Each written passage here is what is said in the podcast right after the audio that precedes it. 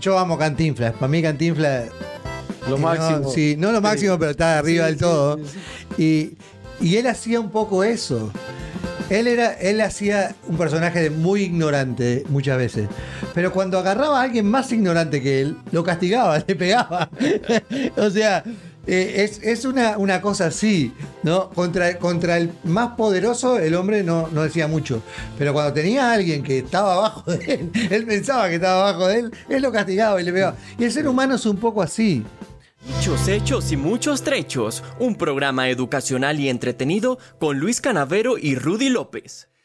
¿Qué tal amigos? Bienvenidos a otro episodio más de Dichos, Hechos y Muchos Trechos. Estamos eh, celebrando nuestro, el inicio de nuestro segundo aniversario, Luis. ¿Qué haces, Rudy? Qué alegría saludarlos hoy con un invitado en la mesa, que ya lo ven ahí.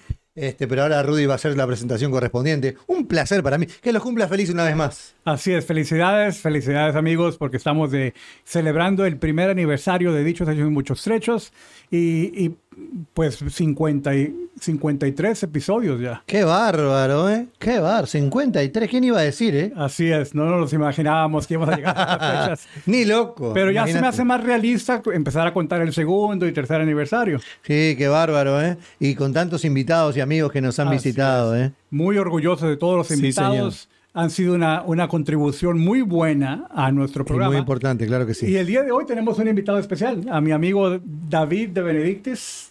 Eh, comentábamos antes de empezar que llevamos, eh, bueno, no, ya se me perdió la cuenta de años, pero del 2006. Wow. Eh, Sí. Pura vida. Casi Sí, 20, casi 17 20 años, sí. Y, y pura vida porque es costarricense. Exactamente, gracias a Dios. David y yo nos conocimos en, cuando trabajábamos los dos en el mundo corporativo en la empresa Chevron. Ya no estamos ahí los dos, pero hemos mantenido una amistad muy cercana y platicando del podcast decidimos que nos viniera a visitar el día de hoy. David, eh, bienvenido. Un gran amigo, ya jubilado, eh, con diferentes eh, intereses que estás persiguiendo ahora, ¿verdad? Tus negocios personales, inversiones y que me has dado, me has permitido ser parte de ello. Muchas gracias, David. Ah, yo quisiera que nos dijeras qué dicho nos, nos traes ahora. Primero que se presente, ¿no? Y diga qué he dicho. Así. Sí, bueno, gracias. Me llamo David Benedictis. Estoy contento de estar aquí y contento de poder compartir con ustedes eh, estas cositas y experiencias que tenemos en común. Claro. El, el dicho, eh, el dicho sea de paso, es eh, la unión hace la fuerza. Wow. Muy bonito ese dicho. La unión hace la fuerza, ¿eh? Así y vos es. sabés que la unión hace la fuerza, eh, nace eh, en, en Holanda, allá con Bélgica, ¿Qué- Este- eh, ¿De dónde sale eso? de, de, de, cuando- de la Revolución Belga. Ah, revolución. Este, y, y- y antes que empiece con el tema, y ahora vamos a hablar un poquito más del dicho, eh, quiero decir que hay un productor que está haciendo. Uruguay y Bélgica no tienen nada en común, parecería. Pero Lord Ponsonby anduvo por varios lados y resulta que Uruguay y Bélgica tienen muchas cosas en común. Y voy a estar contando en muy poco tiempo después. Este, hay un documental que está por salir y, y un amigo, Ramiro Cabrera, está produciéndolo. Y, y- y voy a hablar un poco más de él. Excelente. La unión hace la fuerza. David, ¿y por qué escogiste este dicho? Porque quiero hablar un poquito de nuestra América, ¿verdad? Eh, esta América hispana, esta América portuguesa Le voy a Eh, pedir que hable partes- un poquito más para acá. Ahí está. Así, ahora sí. y, y en parte francesas, holandesas, por las guianas, ¿verdad? Pero es nuestra América, ¿ve? Y, y es una eh, eh, es una tierra querida, es una cultura amada de la que eh, poca gente conoce de verdad, ¿verdad? Usted me habló de Bélgica, muy poca gente conoce o se acuerda que los reyes de España también eran reyes de los Países Bajos. Mire usted. Si uno va a Bruselas, a la Gran Plaza, y mira hacia arriba, ¿verdad? Las cabezas de los reyes de ellos tienen nombres españoles. Usted. Es muy impresionante, ¿verdad? Usted. Y así es nuestra historia eh, eh, de América Latina, ¿verdad? Aquella que no se nos cuenta y que es muy importante conocer, ¿verdad? Entonces voy a empezar eh, contándoles esta historia para compartirlas. ¿verdad? Pues voy a usar dos personajes de, de, de una autora costarricense, Carmen Lira. Ok, Carmen Lira contaba cuentos para niños, ok. ¿verdad? Entonces me pareció muy bien porque en esto hay una nobleza, eh, hay, si se quiere, una inocencia, ¿verdad? Y voy a... Escogí dos, 12 personajes eh, de una señora que tenía dos niños. Uno que era sumamente vivo, inteligente, y el otro que era tontico. Era tonto, Tontico, sí. o parecía tonto. Parecía tonto porque sí. era tan bueno que creían que era tonto, ¿verdad? Así es. Y de cierta manera eso refleja dos personajes que, que uno bueno y otro malo que se vive en nuestras Américas, ¿verdad? Ujú. De, de democracias a dictadores, de riquezas a, a, a pobrezas, esas contradicciones que nosotros conocemos y hemos sabido, ¿verdad? Claro, Así es. No, la gente, la gente de Latinoamérica es muy noble, pero también hay gente mala y gente que abusa de otros. Así es Exacto. que ese contraste es muy real. Es, es muy real, ¿verdad? Entonces, al tontico le decían el grillo, ¿verdad? Y no sé por qué le decían el grillo, ¿verdad? Ok. Y, y al vivo le decían Juan. Juan y el grillo. Juan y el grillo, Ok. ¿verdad? Entonces, eh, Juan, ¿verdad? Eh, eh, y el grillo estaban con la maestra, ¿verdad? Estaban en la escuela. una clase, en la escuela, ¿verdad? En la escuela la maestra preguntaba, ¿ok? Y así es como vamos a empezar a tocar los temas, Correcto. ¿verdad?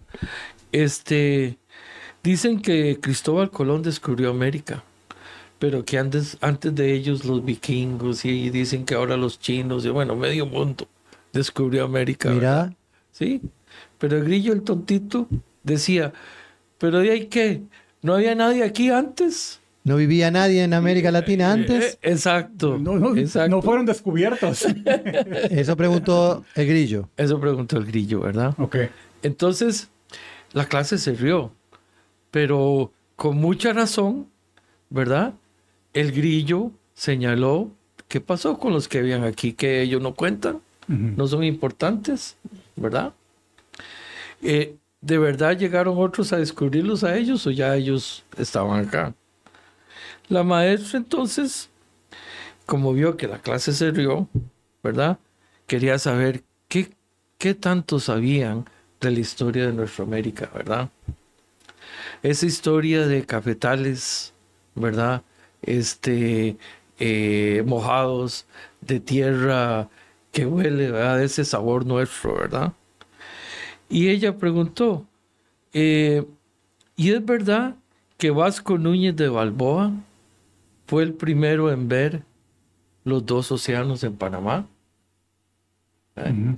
Ver el Pacífico por un lado y ver el Atlántico por el otro lado, ¿verdad? ¿Y qué creen ustedes que dijo el grillo?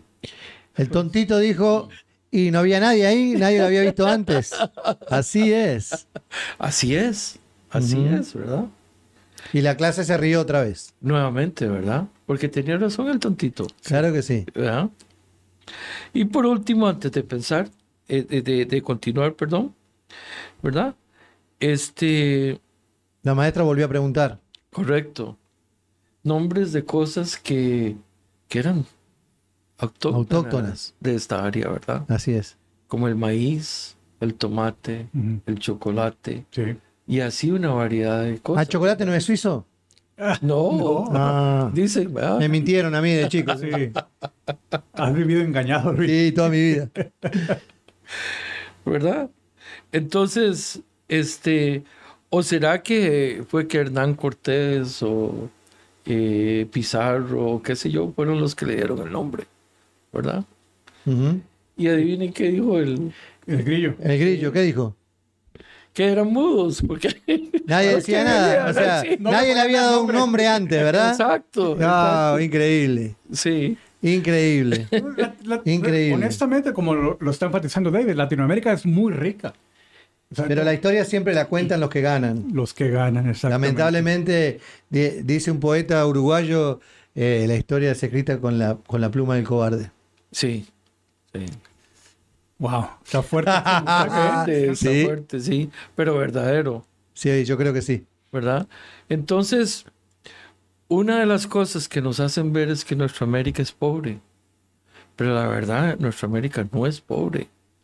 ¿Verdad? Bueno, ellos eh, eh, eh, en, en su, en su cuento dice como que, eh, por eso yo lo entendí de esta manera, si, si hay cosas que nos dicen o nos hacen creer, pero que realmente no es así. Nosotros decidimos creer eso, pero si miramos, nos alejamos un poquito y miramos un poco más allá, nos damos cuenta que América Latina es sumamente rica en, en una cantidad y que nos han empobrecido de a poco. correcto, correcto. Eh, nos han saqueado, nos han empobrecido. Nosotros los dejamos un poco porque a veces nos conviene o quién sabe por qué razón, pero y nos siguen saqueando el día de hoy. Y, y- y seguimos votando por los mismos Ah, gobernantes. no, eso ni que hablar. Venimos, vamos para atrás, en vez de ir para adelante, vamos para atrás. Sí. Una cosa, Lu. Y a la misma vez, yo, yo- porque el dicho es la unión hace la fuerza. Así es. correcto. ¿A, a dónde quieres ir con ese dicho, David? Porque yo, y, y perdón amigos, a veces le digo David en inglés, a veces digo David, pero ¿a dónde quieres ir con eso? Porque, mira, yo a veces veo aquí en Estados Unidos, en la comunidad donde, donde trabajamos, en las empresas donde trabajamos, eh, que hay rivalidades entre los latinos. Sí, Oh, Que, sí. que, no, pero que tú eres de cierto país y no nos llevamos bien y que... ah, porque se general, yo creo, y perdón que me meta, pero generalizan, ¿no? Dicen, el, el brasilero está de cosa, el argentino está la otra, el, el- como si fuéramos todos iguales. No, en todas las nacionalidades hay gente bien, hay gente mala, hay gente de, de- de todo tipo. O sea, no, no necesariamente porque se es de un país es de determinada manera. Eso es una mentira enorme. Entonces, por esa razón muchas veces es que se crea esa, esa, no rivalidad, pero eso de hablar mal del otro, ¿no? Eh, eh, esa diferencia. ¿verdad? Correcto. Bien, bien que mal, eh, América Latina es un mosaico, ¿verdad? Sí. Eh, es como una sábana con diferentes telas, Correcto. ¿verdad? Lo importante es que estemos unidos, ¿verdad? Y, y eso va a adquirir más relevancia en estos momentos, cuando el mundo se está fragmentando, Sí. ¿verdad? Hay, hay, hay mucha gente muy noble. Nosotros tenemos este, personajes eh, eh, muy heroicos, ¿verdad? Y gente de mucha integridad, ¿verdad? Que nos puede ayudar a unirnos. ¿verdad? Y aquel sueño de Simón Bolívar de, de unir América Latina en un solo país, qué difícil que es eso, ¿eh? Qué difícil, ¿ah? Pero también si uno ve qué fácil, qué fácil si todos nosotros llegamos a entender que somos los mismos, que somos hermanos. ¿ah? Que tenemos la misma historia. Imagínense qué lindo, ¿ah? La misma cultura. Pero eso, en mi opinión, lo que requiere entonces es de que cada quien se baje, se haga menos y valorar a los demás como mejores. Exacto. Mira, yo he estado Como en- iguales. Como iguales, sí, Claro. pero, Exacto. pero a la misma vez es, si yo los veo como mejores y él me ve como mejor, nos vamos a valorar mutuamente.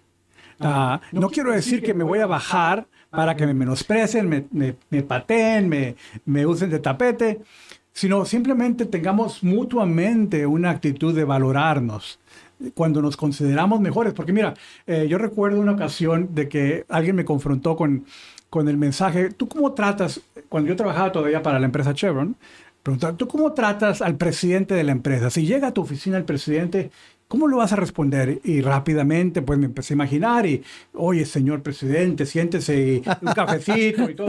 Sí. Y luego, y luego me dijeron, bueno, y a tu jefe igual, pensé, ¿y cómo tratas a tus empleados? ¿Y cómo tratas al conserje? ¿Lo vas a tratar igual o vas a tratar al presidente de una manera muy especial? Así es conserje normalmente. De una manera más Claro. quizás, me- inferior. Claro, Y ahí me dejó pensativo, ¿pero por qué? ¿El conserje no es inferior? no es. No es. Entonces, es como decir, lo tengo que ver igual que el presidente. Así es. Y yo al presidente lo veo como, como más superior a mí. Y Negativo. el- y el- sí, pero si nos vemos En, mutuamente. en- en la jerarquía, pues, en la jerarquía empresarial se lo Sí, llevo. claro. O sea, pero, pero lo que quiero enfatizar es de que si, si yo los veo como mejores que yo y ellos me ven a mí o ustedes me ven a mí como mejores que ustedes, no, no nuevamente no quiero enfatizar que verdaderamente No, no, mejores, no, no. pero para valorarnos mutuamente. Y eso es donde yo, yo he estado en comunidades aquí en Estados Unidos, en, en grupos, en, en reuniones donde eh, sale, mi español es el mejor que tuyo, mi comida es mejor que la Ah, tuya. sí, sí, sí. Y em- empiezan ya a decir, yo y mi gente, mi país es mejor Así que es, tú. Así es. Y, y- y hay una cosa que tal vez viene a, a lo que es el ser humano, ¿verdad? Eh, que uno se debería de alegrar por el bien ajeno. Ah, no, no pasa Eh, eso. eh, David. exacto, No. exacto. Entonces de ahí tenemos que aprender, ¿verdad? Como al revés también, ¿verdad? Que es que si a un- uno de nuestros países le va mal, que a uno también le duela. Claro que sí, claro que Claro. sí. Yo cuando, cuando, y, y voy a traer algo que yo sé que a muchos no les gusta, pero yo amo Cantinflas. Para mí Cantinflas Lo Eh, no, máximo. sí, no lo máximo, pero está arriba Sí, del todo. sí, sí. Y, y él hacía un poco eso. Él, era, él hacía un personaje de muy ignorante muchas veces. Pero cuando agarraba a alguien más ignorante que él, lo castigaba, le pegaba. o sea, eh, es, es una, una cosa así, ¿no? Contra, contra el más poderoso, el hombre no, no decía mucho. Pero cuando tenía a alguien que estaba abajo de él, él pensaba que estaba abajo de él, él lo castigaba y le pegaba. Y el ser humano es un poco así. ¿No? Este, lamentablemente. Yo creo que la, la patria grande, como decía Simón Bolívar, es muy difícil de lograr. Primero por, por, por la corrupción, por, por, por el poder de cada país y de cada, en general, digo, ¿no? Este, es muy difícil. Hoy el Mercosur, por ejemplo, eh, eh, de Latinoamérica allá abajo, eh, no se pueden poner de acuerdo y son cinco. Sí. Imagínate si, si, fuéramos, si fuera todo Latinoamérica, ¿no? Que fuera poderosa de verdad. Sí, correcto. Y, y acaba de mencionar algo muy importante, ¿verdad? Que es la corrupción. Claro. ¿ve? Tenemos que manejar ese tema. Ese tema es el elefante en el cuarto que en la habitación que nadie quiere atender, ¿verdad? Este es, es tan importante eh, eh, saber de que hay élites que se llevan todo y no le dejan nada a los demás. Eso no es justo en ningún sistema y mucho menos en la actualidad, ¿verdad? Sí, David, tú, tú has hecho investigación en este tema, ah, en tus estudios. Eh, yo la veo como casi una imposibilidad de sobrepasar, de vencer la corrupción. creo que, que la necesidad, ¿verdad? Nos va a, a llevar en esa dirección. Eh, eh, el, el caso de México, ¿verdad? Que no, no, yo no soy izquierdista ni derechista. Yo soy del gobierno de que dé resultados, ¿verdad? Y que los resultados estén bien, ¿verdad? No que hagamos cosas chuecas para obtener el resultado que queramos, no. Eh, así no se maneja el mundo. La pregunta mía y, y- y siempre va al mismo lugar. Pues, pues, yo, no, yo no creo tampoco que es una cuestión de ideologías, para mí es una cuestión humana. Exacto. Eh, eh, si es de derecha, de izquierda, de centro, de adentro, da lo mismo. Eh, el, el- el corrupto es corrupto y, y listo. No importa de qué lado está. Por eso comparto eso con usted. Ahora, yo le pregunto, si David llega al poder mañana, ¿no? Vamos a poner un- un- una suposición. David es presidente mañana. ¿Usted no acomoda a su familia? ¿Usted no, no, usted diría que no, es, no, no hace corrupción? ¿No? No. No. Y si tiene un hijo que no tiene trabajo, usted no le da trabajo en el gobierno. No. Wow. Bueno, eso es una sorpresa para mí, porque el 99%, un 90%, no sé, de, ay, perdón, de, lo, de los de los sudamericanos, por no decir en general, porque no voy a generalizar, capaz que hay muchos que como usted que no, pero la mayoría diría que sí. Acomodaría. Y eso es corrupción también, porque muchas veces asocian la corrupción con el dinero. Y no necesariamente es así siempre. Sí, yo, yo lo que haría es, si los quiero ayudar, los ayudo con la- los recursos míos, pero no con los recursos del Estado, que eso es otra cosa. Eso sería lo ideal. Eh, eh, y eso es lo que yo haría. Es más, yo ayudo ahora a mis hermanos, pero lo hago de manera propia. ¿verdad? Entonces, y no me gusta eh, recostarme al Estado. Por eso usted no es político, David. Eh, eh, seguro, seguro, seguro. Y, y, y les voy a decir por qué. Eh, eh, mi abuelo me decía a mí, mire, si, si aquí habemos 10 personas y todos están recostados al trabajo, eh, al Estado, y no trabajan, ¿quién es el que va a ir a producir? ¿Quién es el que va a producir la comida que necesitamos? Nadie. Entonces, primero que todo, el trabajo es sagrado. Hay que ir a trabajar, ¿verdad? La cultura occidental está basada en lo que dijo este San Benedicto, ¿verdad? Que decía, ora y labora. ¿Ve? Eso es, ese credo es el que nos distingue a nosotros del resto de civilizaciones. Entonces, sí, hermanos, hay que ir y trabajar, orar y laborar. a lo que yo quiero llegar. Perdón, ¿sí? perdón. ah, se nos acabó el tiempo. ¿Te puedes quedar para un segundo episodio? ¿Tienes el Eh, tiempo? Vamos a ver. Muchas gracias por invitarme y de poder compartir. Ha sido un placer, amigos. Eh, espero que les haya servido la conversación. Muchas de las cosas que, que nosotros planteamos en las conversaciones es simplemente para, para mirar diferentes puntos de vista y no necesariamente marcan la opinión de cada uno de nosotros. Les quiero mandar un abrazo grande a todos, que estén bien amigos. Gracias. Hasta pronto.